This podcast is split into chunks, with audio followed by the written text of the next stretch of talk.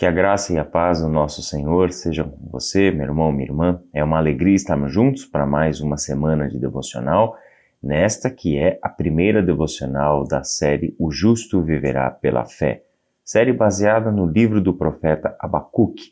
A partir desta semana, ao longo de quatro semanas ao todo, estaremos dedicados ao texto do profeta Abacuque, um pequeno livro, mas precioso, poderoso na sua mensagem, tem muito a nos ensinar sobre como mantermos a fé, como mantermos a fidelidade ao nosso Deus, entendendo também que este é o caminho de Deus, esta é a resposta de Deus para vivermos tempos difíceis, tempos turbulentos, como foram aqueles do profeta Abacuque, como também são os nossos dias e os nossos tempos.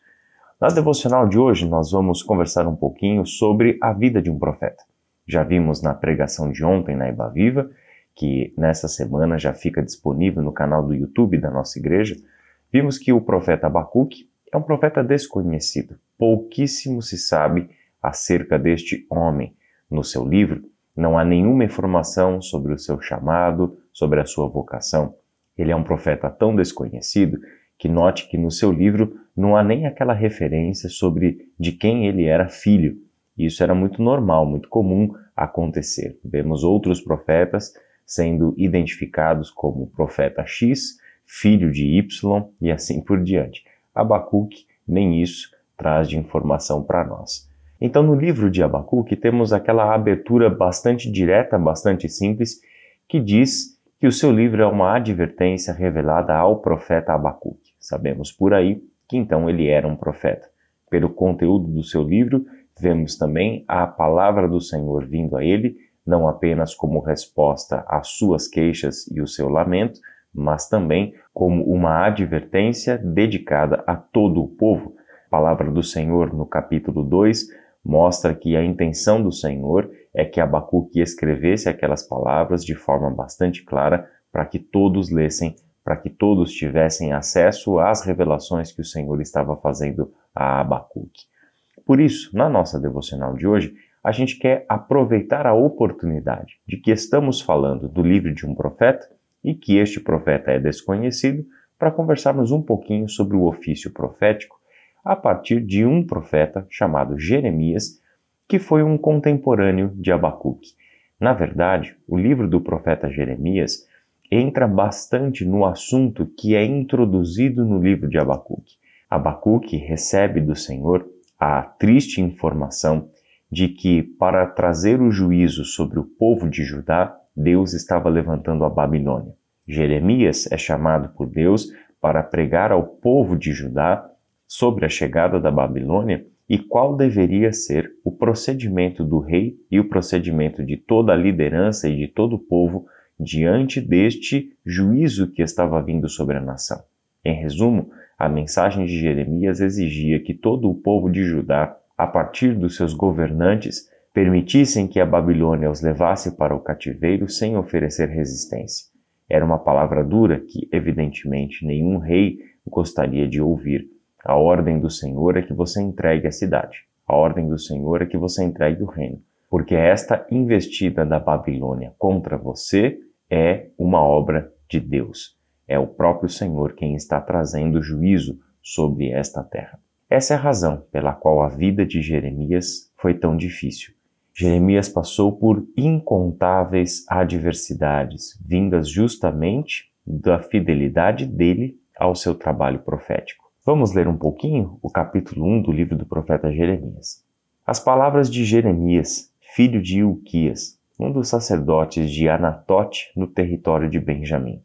A palavra do Senhor veio a ele no décimo terceiro ano do reinado de Josias, filho de Amon, rei de Judá, e durante o reinado de Jeoaquim, filho de Josias, rei de Judá, até o quinto mês do décimo primeiro ano de Zedequias, filho de Josias, rei de Judá, quando os habitantes de Jerusalém foram levados para o exílio. Esse livro mostra algumas coisas que, como já falamos, não aparecem lá no livro de Abacuque. Mostra que Jeremias é filho de Uquias, mostra que ele é de Anatote, do território de Benjamim, e que ele é de uma linhagem sacerdotal. nós temos também aqui uma referência ao período uh, do seu ministério. Ou seja, Jeremias profetizou a palavra do Senhor entre o povo de Judá durante o reinado de três reis. O primeiro foi Josias, depois Jeoaquim e depois Zedequias. Durante o governo destes três reis, Jeremias era o profeta do Senhor em atuação. No versículo 4 começa o chamado de Jeremias, e isso é o que mais nos interessa hoje na devocional. A palavra do Senhor veio a mim dizendo: Antes de formá-lo no ventre, eu o escolhi. Antes de você nascer, eu o separei e o designei profeta às nações. Mas eu disse: Ah, soberano Senhor, eu não sei falar, pois ainda sou muito jovem. O Senhor, porém, me disse: Não diga que é muito jovem. A todos a quem eu o enviar, você irá e dirá tudo o que eu lhe ordenar. Não tenha medo deles, pois eu estou com você para protegê-lo, diz o Senhor. O Senhor estendeu a mão, tocou a minha boca e disse-me: Agora ponho em sua boca as minhas palavras. Veja, eu hoje dou a você autoridade sobre as nações e reinos para arrancar, despedaçar, arruinar e destruir, para edificar e plantar. E a palavra do Senhor veio a mim. O que você vê, Jeremias? Vejo o ramo de uma amendoeira, respondi. O Senhor me disse: Você viu bem, pois estou vigiando para que a minha palavra se cumpra. A palavra do Senhor veio a mim pela segunda vez, dizendo: O que você vê? E eu respondi: Vejo uma panela fervendo. Ela está inclinada do norte para cá. O Senhor me disse: do norte se derramará a desgraça sobre todos os habitantes desta terra. Estou convocando todos os povos dos reinos do norte, diz o Senhor. Cada um virá e colocará o seu trono diante das portas de Jerusalém. Virão contra todas as muralhas que a cercam e contra todas as cidades de Judá. Pronunciarei a minha sentença contra o meu povo, por todas as suas maldades, porque me abandonaram queimaram incenso a outros deuses e adoraram deuses que as suas mãos fizeram. E você, prepare-se. Vá dizer-lhes tudo o que eu ordenar. Não fique aterrorizado por causa deles, senão eu o aterrorizarei diante deles. E hoje eu faço de você uma cidade fortificada, uma coluna de ferro e um muro de bronze, contra toda a terra, contra os reis de Judá seus oficiais, seus sacerdotes e o povo da terra. Eles lutarão contra você, mas não o vencerão, pois eu estou com você e o protegerei, diz o Senhor. Apenas duas breves considerações sobre o que acabamos de ler. Em primeiro lugar, no versículo 10 mostra o que Deus estava planejando para Jeremias, para fazer por meio de Jeremias. Eu hoje dou a você autoridade sobre as nações e reinos, para arrancar, despedaçar, arruinar e destruir, para edificar e plantar. A mensagem de Jeremias tem um duplo aspecto. O primeiro deles é o aspecto da desconstrução, da destruição. A mensagem de Jeremias é, em parte, a mensagem dura de que Deus estava vindo com juízo e usaria uma nação impiedosa, que era a Babilônia principalmente, e esta nação traria de uma forma brutal, cruel, violenta, é, toda a desgraça sobre o seu próprio povo. Aqui também temos um outro aspecto, que é o aspecto da edificação.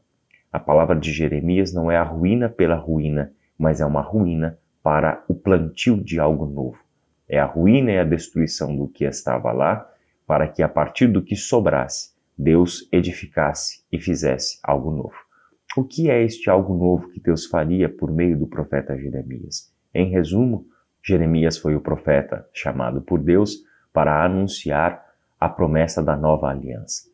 Não é à toa que no Evangelho de Mateus, capítulo 16, quando Jesus pergunta aos seus discípulos sobre quem o povo dizia que ele era, uma das respostas era Jeremias. O Senhor Jesus Cristo é o profeta que concretiza a nova aliança. Ele é o enviado de Deus por meio do seu corpo e do seu sangue, ele estava fazendo uma nova aliança. Significa então que a dimensão do trabalho profético de Jeremias era para muito além do seu tempo. Ele estava trazendo à realidade uma mensagem eterna de que Deus estava fazendo algo completamente novo. Em segundo lugar, a gente vê o fortalecimento desse profeta para as dificuldades que ele enfrentaria durante todo o seu ofício, durante todo o seu ministério. Usando uma linguagem poética bastante comum entre os textos dos profetas, Deus diz para Jeremias que estava fazendo dele uma cidade fortificada. Jeremias seria como uma coluna de ferro e um muro de bronze, e Deus o colocaria contra toda a terra. Imagina as inúmeras dificuldades que Jeremias enfrentaria por causa desta posição que Deus havia o colocado. Se você quer ler sobre essas inúmeras dificuldades, Jeremias tem 53 capítulos que nos contam as muitas histórias que o profeta viveu e as maravilhas da concretização dessa promessa. Jeremias, de fato, encontrou lutas por todos os lados, exatamente como o versículo 19 disse. Porém, mesmo com muito sofrimento, mesmo com muita violência sofrida, física, verbal, com todas as coisas horríveis que Jeremias enfrentou, Deus o preservou. Deus cuidou de Jeremias, Deus protegeu Jeremias e deu para este homem um lugar muito especial na história do povo bíblico e também na nossa história. A minha oração hoje é por esta série que nós estamos começando e sabemos que ela toca assuntos que são muito, muito contemporâneos a nós e ao nosso desejo de justiça por vermos a realidade do mal, da violência e da injustiça ao nosso redor. Vemos também uma série que nos ensina muita coisa e muitas vezes o que ela nos ensinará são coisas que nós não gostaríamos de ouvir. São respostas que, em princípio, não nos agradam, assim como foi a primeira resposta de Deus para Abacuque. Por isso, meu irmão e minha irmã, esteja com o coração aberto, esteja com a mente preparada. Sobretudo, ore a Deus para que, por meio da atuação do Espírito Santo de Deus, o nosso coração de fato aprenda a crer, a descansar no Senhor, apesar de ouvirmos coisas que nós não gostaríamos de ouvir, apesar de as respostas do Senhor nem sempre serem as respostas mais agradáveis aos nossos ouvidos.